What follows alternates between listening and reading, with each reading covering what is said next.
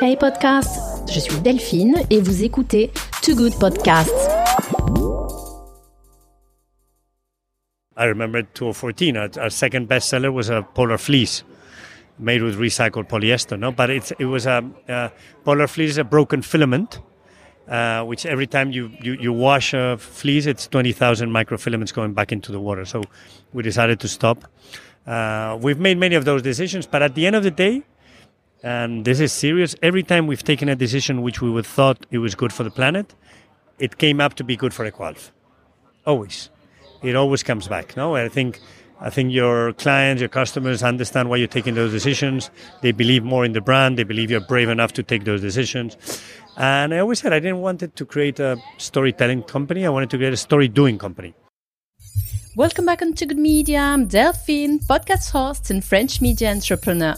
I invite you to the first ever guided podcast tour of Pitti Uomo through intimate conversations with brand CEOs recorded live to talk about the transformation of the fashion industry.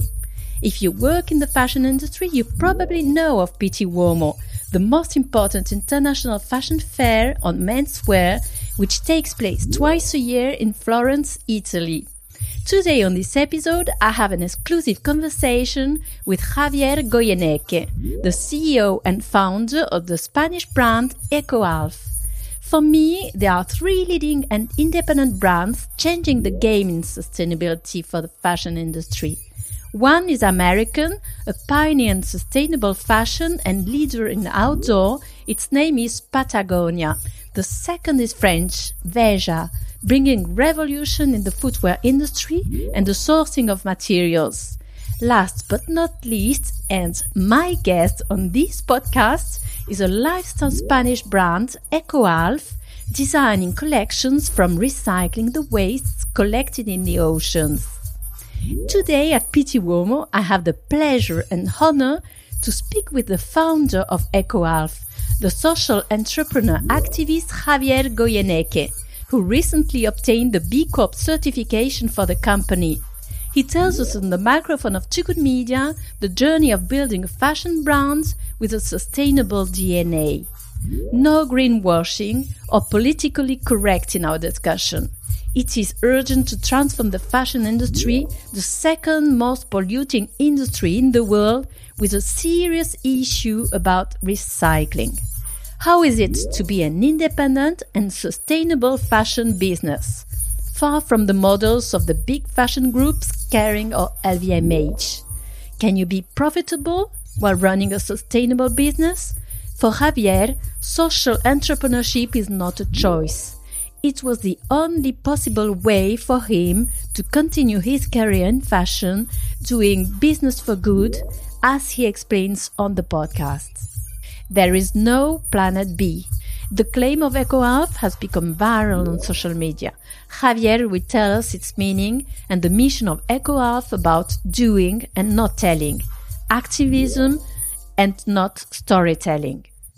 Welcome to the Doers on Too Good Media. It's time to listen to my podcast conversation with Javier Goyeneche on this busy opening day of Pitti Uomo First, we recorded conversation inside the impressive booth of EcoAlf, talking about the design of the collections. You can hear how busy and exciting it is to exhibit at Pitti Uomo.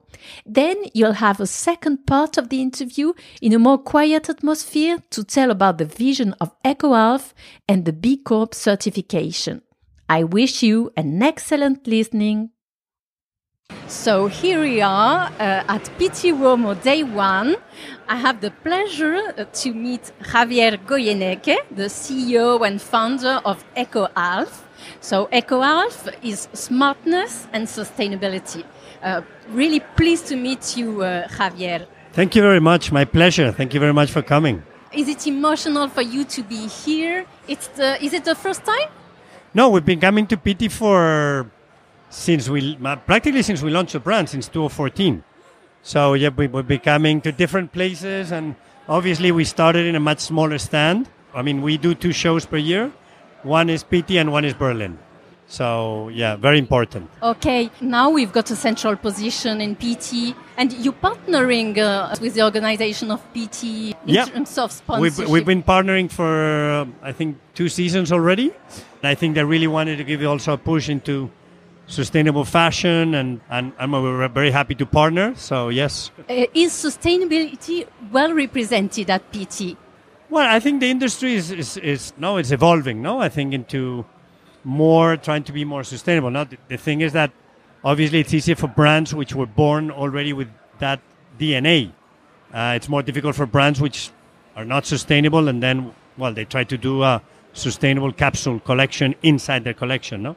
Which is different, no? For us, everything has to be as sustainable as possible, no? So here we are in the right position to see the universe of EcoAlf. So even though we can hear a little bit of noise, but it's normal. It's the Pitti atmosphere. So it's good that there's noise. Exactly. If, there, if it was silent, that would be bad, bad symptom. Exactly. So I wanted to uh, make a guided tour of uh, EcoAlf universe inside this uh, Pitti stand.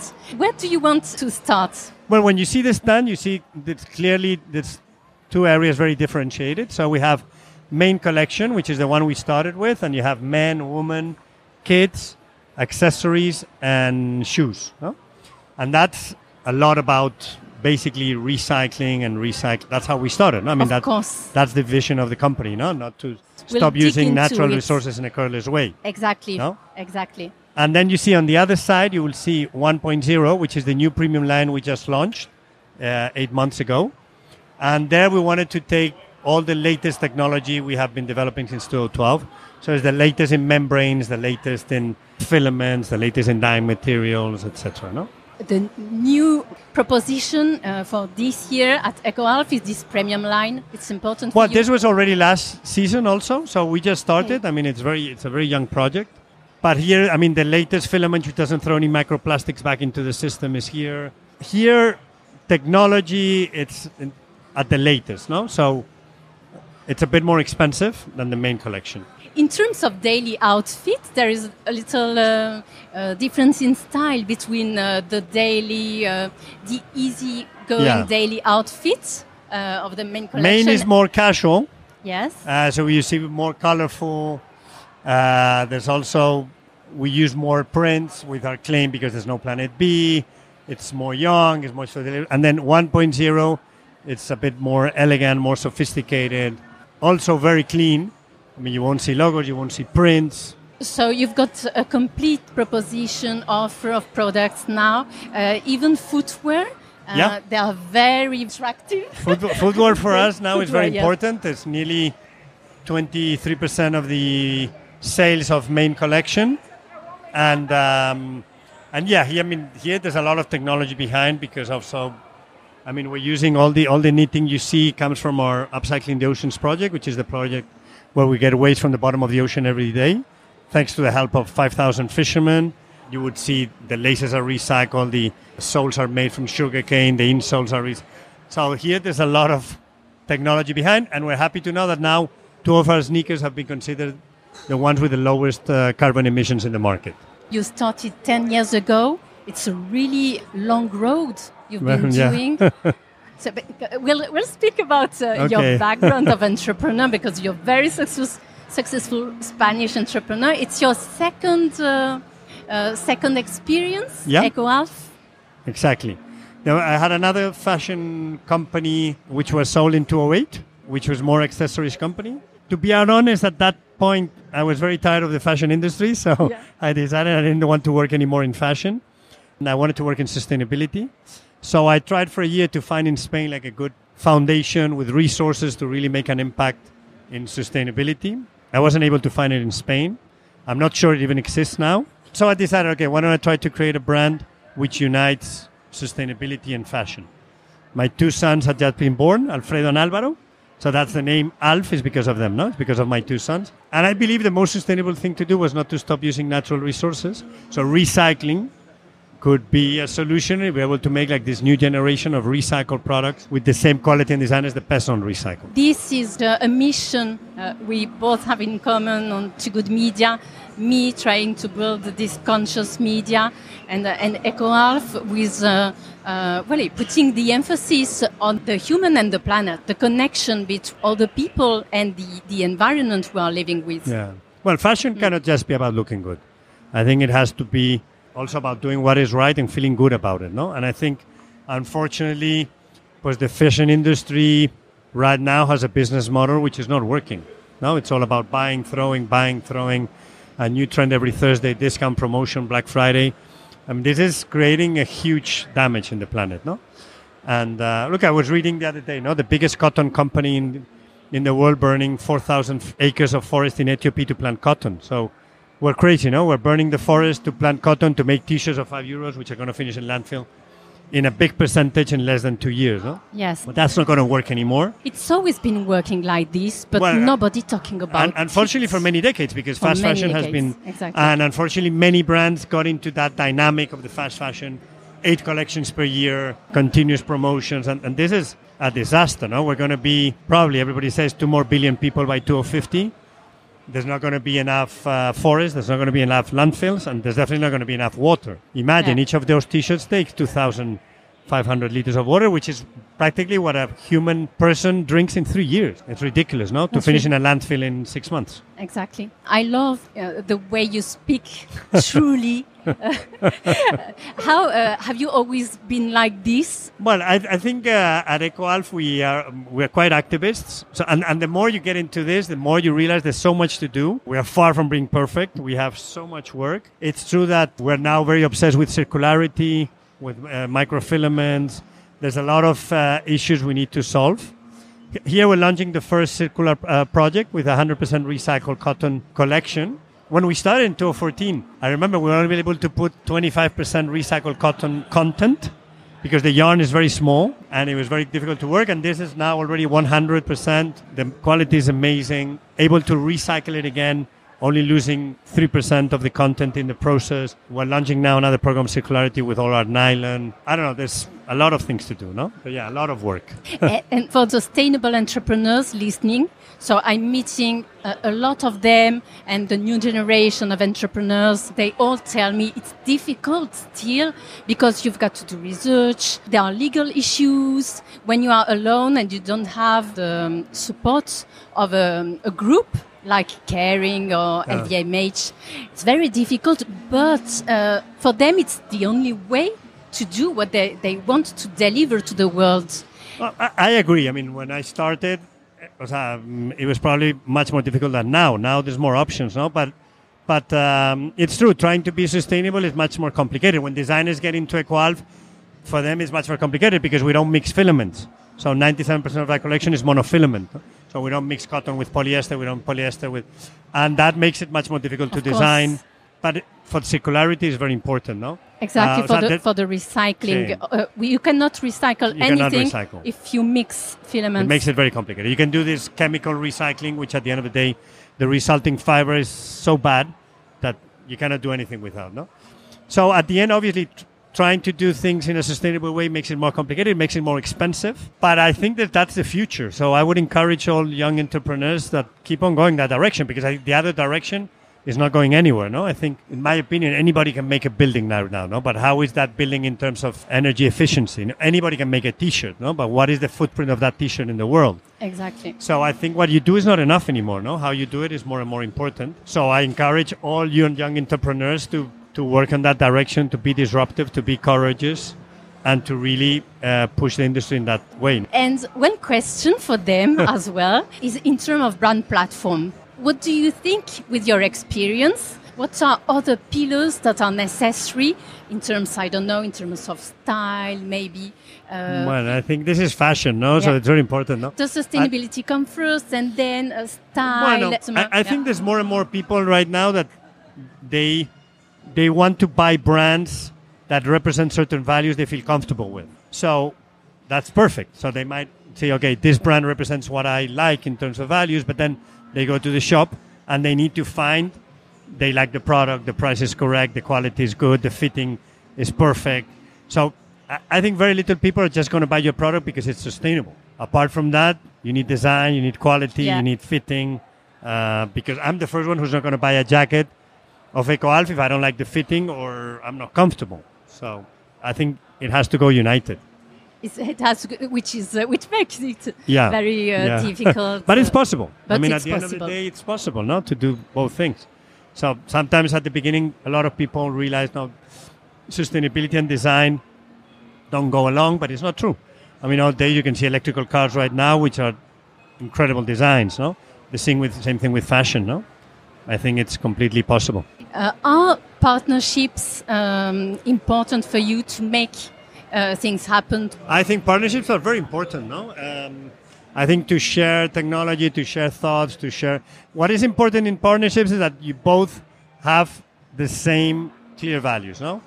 So sometimes we receive a lot of petitions to do uh, collaborations, and you see it very rap, no, very quickly if the others really believe in this, or it's just a, a marketing tool, no, to do a collaboration. Yes. And when you really find out with brands that are really pushing that direction, you work together with them, uh, the results is amazing. Okay. So now you're in a stage or you receive propositions of collaboration. Yeah, yeah. We, I mean, we are. It's always been like this, or, or it's uh, now because you're uh, in a in a good position on the market. See, I mean, we're also launching collaborations now, which have nothing to do with fashion. Huh?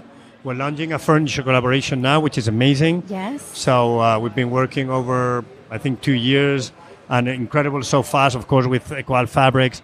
But at the end of life cycle of the sofa, you can divide it in three pieces. Very easy to recycle them. All the interiors of the sofas are made with the leftovers of the mattresses you throw to landfill. There's been one year of uh, R&D, which for me, with the guy who most knows about recycling in Spain. Now, beautiful projects. At the end of the day, amazing design.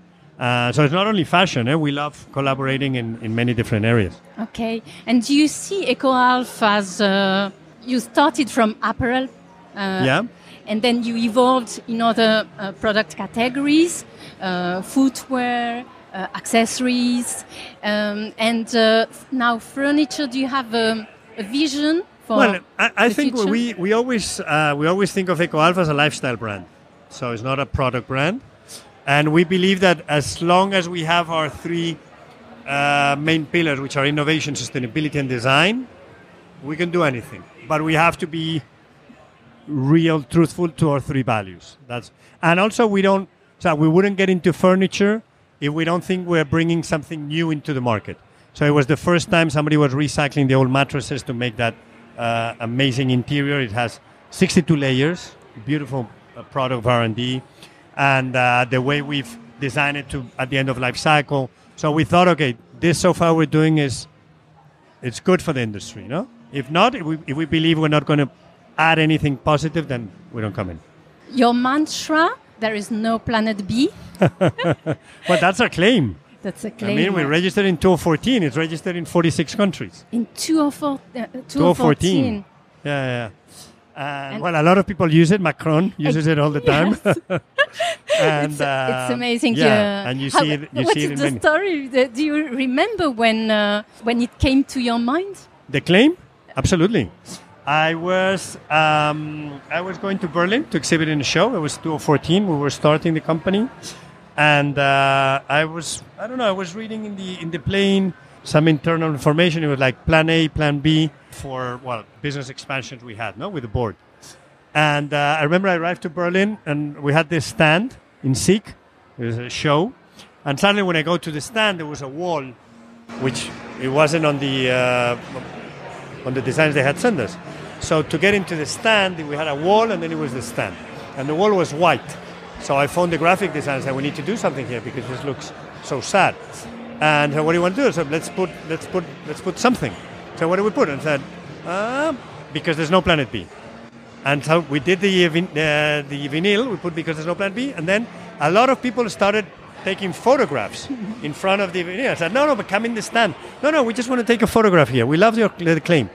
And so I said, wow, people love this claim. They're getting in the stand. We're not selling any down jackets, but a lot of people are uh, taking photographs. So we decided to register the claim, and uh, since 2014. Yeah. 2014. Yes. no, it's very it's very meaningful and um, Uh, it touches people to their hearts, which is uh, Easy to understand, no? yes, exactly. Easy to understand, easy to um, uh, wait to feel to feel the emotion behind. Yeah. And um, so, uh, what would be your your perfect uh, daily outfit? Uh, uh, maybe in the the, the main um, collection or the premium collection. What? I, to be honest, I, I find pieces in both collections. I mean, that um, I tend to be quite casual when I went to work, unless I have to go to a bank. When I put a blazer, if not, no. And so for me, it's a, a normal chinos and a shirt or a t-shirt or a polo and sneakers. and so sneakers. Yeah. Yeah. And So- do you wear Ecoalf? Yeah. Uh, do, do you mix with other uh, brands? Are there other uh, brands that inspire you?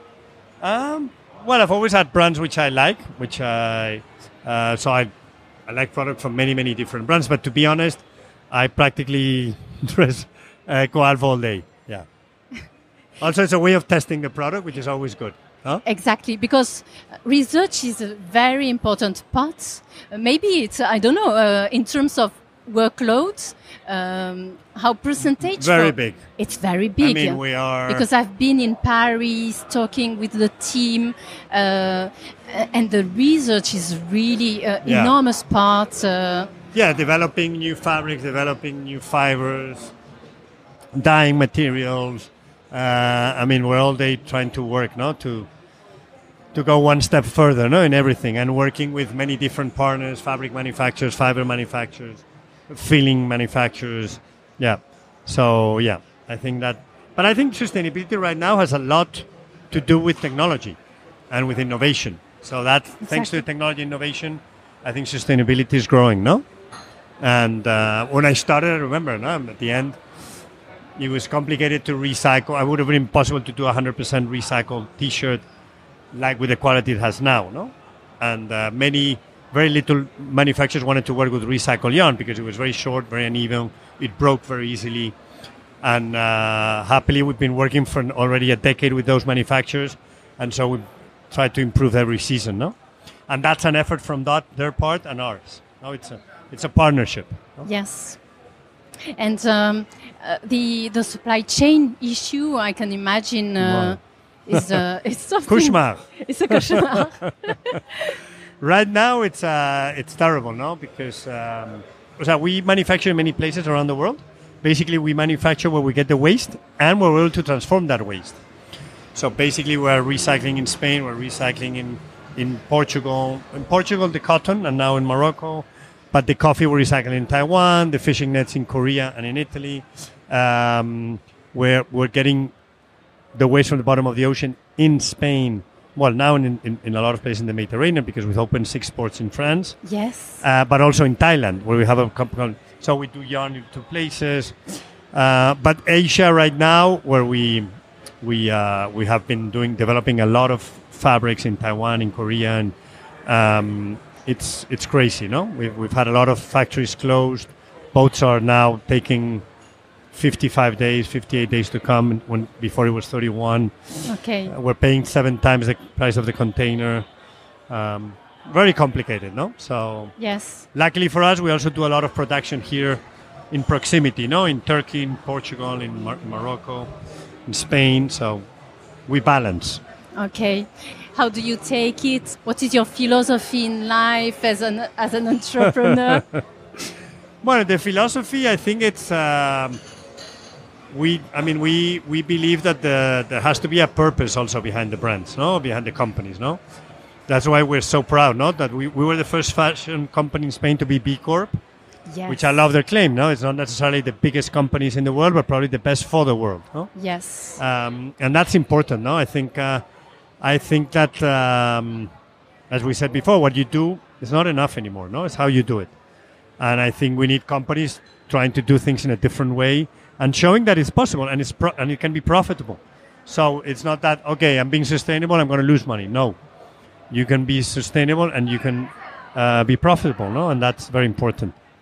Maybe we can go outside to have a look at uh, the Pitti fair. Sure. Uh, So now we are outside of the stand of EcoAlf uh, uh, with the uh, Pitti people, uh, as we call them. It's uh, the time to speak about uh, the B Corp certification, Javier. This is um, maybe you can, for, for the people who do not know exactly what it means, this really difficult certification to have, and you, the first Spanish company to have it. Can you tell us what it means being B Corp certified and what is your vision of business for good?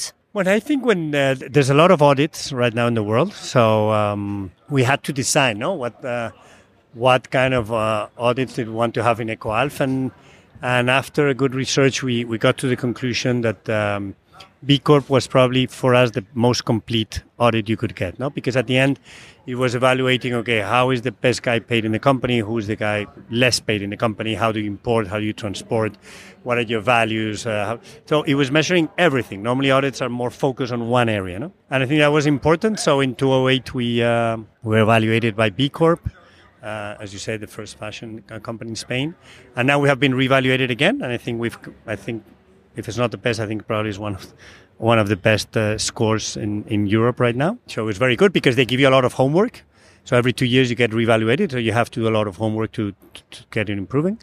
And then for us also was very important the GRS, which is the Global Recycle Standard, because at the end of the day, we wanted to uh, show our customers there was a total traceability from the waste to the final product. So we needed all our supply chain to be working with GRS to have that total traceability. No? And then uh, B Corp community for us, it's fantastic. We get along very well with them. We share all the values. We share the commitments. We we uh, have the commitment to be net zero emissions by 2030 without compensating, because compensating is very easy, but without compensating, and that's a huge challenge, um, especially right now for us. For example, uh, 70% of our emissions are going with 20% of our sales, which are the online sales. So um, there's a big uh, discussion in the company, no? Because the more we grow in digital, the further we are from our commitment. So um, it's complicated, no? Um, so I, I, always think we're not going to be a very good digital company because at the end, uh, e-commerce is, is it, it, goes really against the net zero emissions goal, no? So I don't know, working with them very closely to to try to do things better, and also we get along with a lot of the companies which are now B Corp because it's very easy to talk with them because they have the same commitments. Um, I've checked in France. There are not. There are really. Uh, it's difficult to find a, a, fashion company certified B Corp. It's. It's. Uh, it's yes. And um, have you um, have you got uh, uh many colleagues uh, certified B Corp in fashion in the world? Um, I think they're starting to be. I think companies are are, um, are moving forward. There was a meeting the other day, and it's amazing. Banks want to be B Corp, insurance companies want to be B Corp, restaurants want to be B Corp. So it's fantastic. No, and I think the fashion industry also is moving in that direction. But it's true that B Corp, well, requires that you take certain decisions. So you have to be ready to take those decisions. Um, but I would feel that more and more companies are. I mean, they're growing incredibly, uh, incredibly uh, quickly. No, so yeah. Uh, as a former consultant, I can imagine what it means. It's real projects inside the company, having the certification and also monitoring the indicators. Have you learned a lot on your organization, on your different departments? I think uh, over the last years, one of the most focus is we, we, we are measuring the impact of everything we do. But we were measuring the impact after the product was designed. And now we've started to measure it before it's designed so that designers can really see, okay, what's the difference between using this or this, or doing that or that, or manufacturing here or there. So we have to start measuring that impact from the beginning. No? Before we were measuring, okay, thanks to this recycled cotton, we're saving so much liters of water, we're doing that. But I think that impact study has to come before it's designed. And so you really make products which really um, are the less impactful for the planet. No, so that's very important. I think and, until you start measuring, and you know it in consulting, it's difficult to to improve because uh, okay, no, uh, you have feelings, but you need to really measure things to to make them improve. No, um, so we have a lot of challenges. We have a lot of challenges to to keep improving those facts. Yeah. And uh, you did not hesitate in the past to give up a product. Yeah, well, I, I think over the over the years we've we've had to take decisions. I always say, and I'm not tired of repeating that I was very lucky because my shareholders have always been supporting decisions which might have not been good for the PNL at that moment. Um, I remember 2014, our, our second bestseller was a polar fleece made with recycled polyester. No, but it's it was a uh, polar fleece a broken filament, uh, which every time you, you, you wash a fleece, it's twenty thousand microfilaments going back into the water. So we decided to stop. Uh, we've made many of those decisions, but at the end of the day, and this is serious. Every time we've taken a decision which we would thought it was good for the planet, it came up to be good for EcoAlf. Always, it always comes back. No, I think I think your clients, your customers understand why you're taking those decisions. They believe more in the brand. They believe you're brave enough to take those decisions. And I always said I didn't want it to create a storytelling company. I wanted to create a story doing company. So you need to do things, no? And you need to show. I don't want to tell you, okay, the ocean is a disaster. No, I want to clean the ocean every day. So that's why we build up cycling the oceans. No, I want to recycle the cotton every day. I want to show you that, okay, that product is not sustainable. Okay, do another one. No, it's not the, the life is not going to finish that. So that's um, that's part of the philosophy of EcoAlf. You launched your foundation. Was it necessary to create it as a foundation? Uh, have you had the idea since the beginning? Well, I tell you how it happened because as many things, it happens like an accident. No, um, we were recycling a lot of with a partner, a lot of fishing nets in Korea. And one day, the government of the Pays Basque in the north of Spain, which are very entrepreneurial, uh, they phoned us and said, "No, I've read you guys are recycling. Uh, was end of 2014. You're recycling nets. Why do you recycle them in Korea?" And I said, "Well, we recycle them in Korea because we found the technology to convert those nets into the polymer we need in Seoul." Okay, but why don't we start an R&D project in Spain and let's see if we're able to make that polymer? Okay, great. So we will finance the project. Fantastic. And one day, going to the ports to talk with the fishermen to see how many nets they had of nylon 6, one of those fishermen said, Javier, you should come out and fish with me and see how much waste get caught in the nets. Every time we pull up the nets, unfortunately, mix with the fish, there's a lot of waste. And I said, okay, let's go fishing. Let's see. So I was in shock when I saw those nets coming up and see how much waste there was there. So I came back to Madrid. I said, okay, we need to start taking the waste out from the bottom of the ocean. And at that moment, the company was very small. And the board said, no, no, Javier, you have a lot of waste in land. Forget the ocean focus and forget, uh, stop losing your time. I said, no, no. Everybody's taking the waste from land, but unfortunately, nobody cares about the ocean. It looks like a big place where you can throw anything you want. So they said, well, we don't have resources. I said, okay, well, if I find the resources, can I do it? They said, yeah, okay. So I created a foundation and I looked for resources to, to build that foundation. And that's how we started the project. And we convinced three fishermen from the east coast of Spain, of a little port in Alicante, to let us put a little container in the boats, and all that waste that get collected, instead of throwing it back to the ocean, they will put in the container and take it to the port. Right now in Spain, I think it's nearly 3,500 fishermen. We work with 80% of the trolling fleet. Then now we, we said, okay, we have a goal to have, we work with 10,000 fishermen by 2025 in all the Mediterranean. Try to do a beautiful project working with fishermen from France, Italy, Greece, Croatia. We've signed already 18 ports in Greece. We've signed the six first ones in France. Next week I'm in Brittany from Monday to Thursday, visiting. I think I'm visiting nine ports. Because fishermen, I mean, they don't have WhatsApp, they don't speak Spanish, they don't speak English, um, they don't read emails. So you have to go to the ports yeah, I, I, just I wanted exactly I wanted to ask you because uh, fishermen are special people, not very talkative, no. no oh, they, they, they, you have to go. You have to go to the ports. You have to uh, talk with them. You have to explain them what you want to do, and you have to convince them.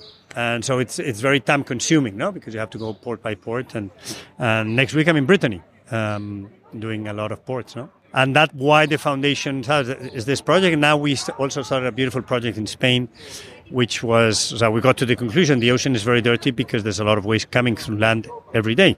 Unfortunately, through the rivers. No, 75% of the waste is getting through the river. So we started a project, trial project with uh, Biotherm, which is a cosmetic company. We, so we united both of us together to clean a river, which is 150 kilometers long in Madrid. So it's a nearly four-year project. Cleanups every every Friday. People in our companies can go and work on Friday and go and clean. So this last Friday, I think we nearly took uh, took 600 uh, kilos. Um, it was 25 people, and we're doing every every Friday. And the idea is to clean up that river and show that if the rivers are clean, our oceans will be cleaner.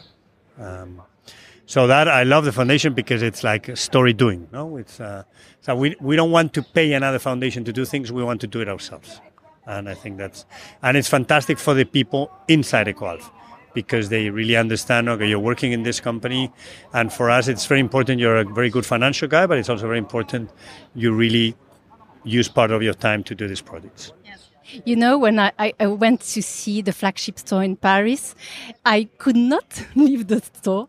Oh, wow. I spoke, I spoke more than one hour with one of uh, your guy okay. uh, uh, from the commercial team okay. because he was so interesting.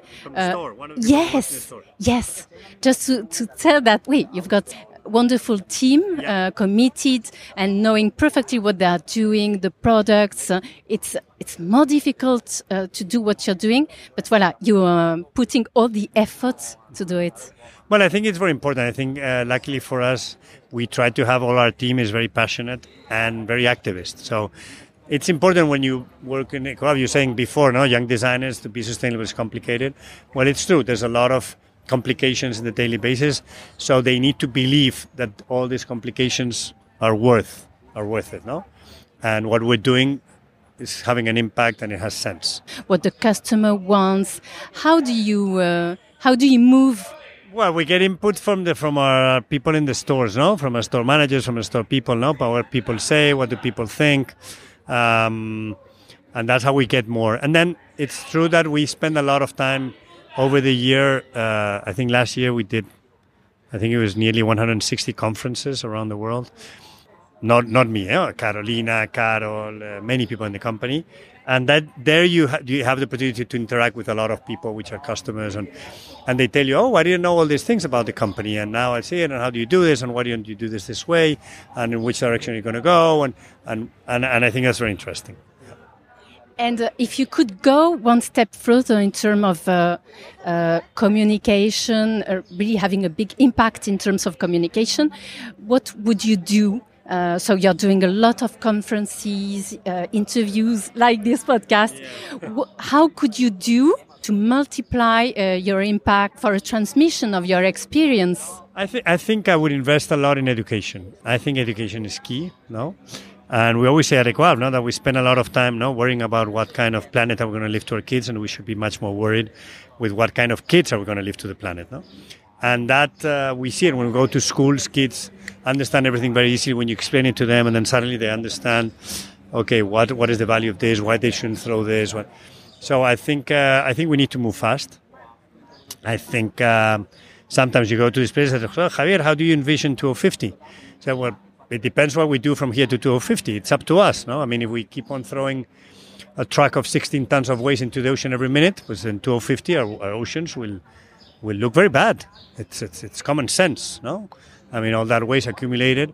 So we need to we need to change many things, or 2050, because many things will be very damaged. Yes, I, I think uh, there are there is there are different projects to run. One, the transformation of the industry uh, to work in partnerships, to collaborations, to have uh, to change the way the industry is working, and the other the other side is. Uh, the large public, uh, the education, the younger generation, uh, who are uh, born sustainable in a way. So maybe we don't have to convince them, no, and also way? the way they're consuming. No, I say sometimes I, I, go to these universities and I find people which are very activist. No, and they, they're very activist on Friday, and then on Saturday they want to buy six t-shirts of five euros. We say, well, that's not possible anymore. You have to start deciding. No, at the end of the day, they say, what what should I do? I say, buy less. You don't need twenty t-shirts of five euros. No, I think we need to start more focusing on quality, less on quantity. Uh, we need to really think. Okay, everything we're doing has an impact and uh, and we have to start changing no some attitudes no? And that has a lot to do with uh, the way we're consuming no? The way we're consuming is ridiculous no? Not only fashion electronics uh, food many things no? What do you need uh, to be to be happy? What what happiness means for you?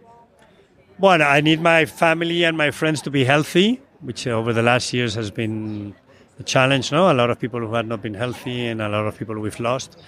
So I think what I want is my people to be happy, healthy. You know, your friends, your colleagues at work, your family, and uh, and my son's growing in good health and and with respect. No, I think that's very important to others and to the planet, of course.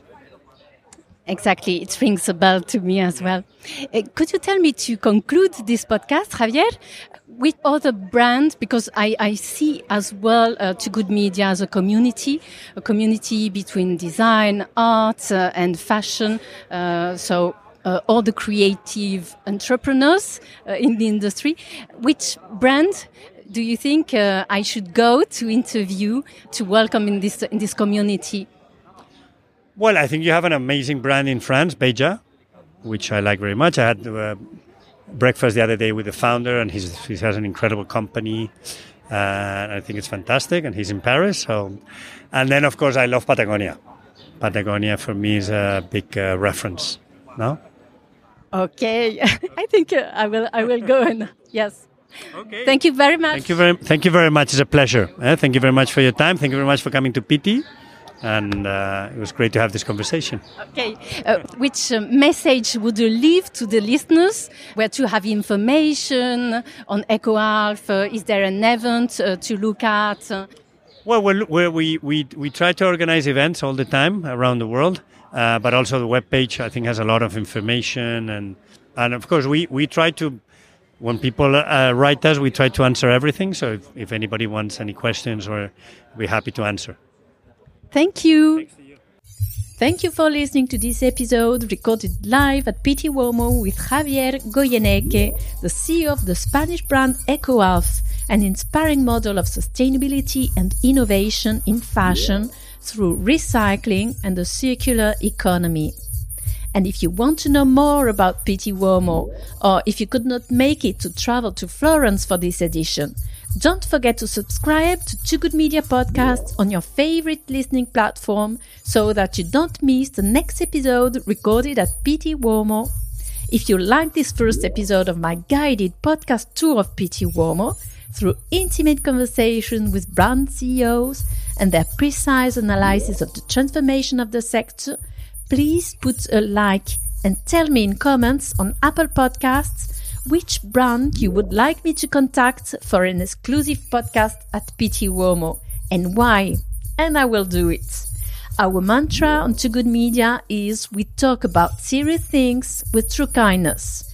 Too Good Media is the first conscious media on the transformation of the creative industries, art, fashion, and design. We are a connector between talented and inspiring leaders from creative industries reshaping the world around us and building a social economy. You can find Too Good Media's podcast on all listening platforms and on our website at toogoodmedia.com with the transcript of the episode in three languages French, Italian, English, and soon Chinese and Spanish. Thank you and see you soon on Too Good Media. Hey podcast, je suis Delphine et vous écoutez Too Good Podcast.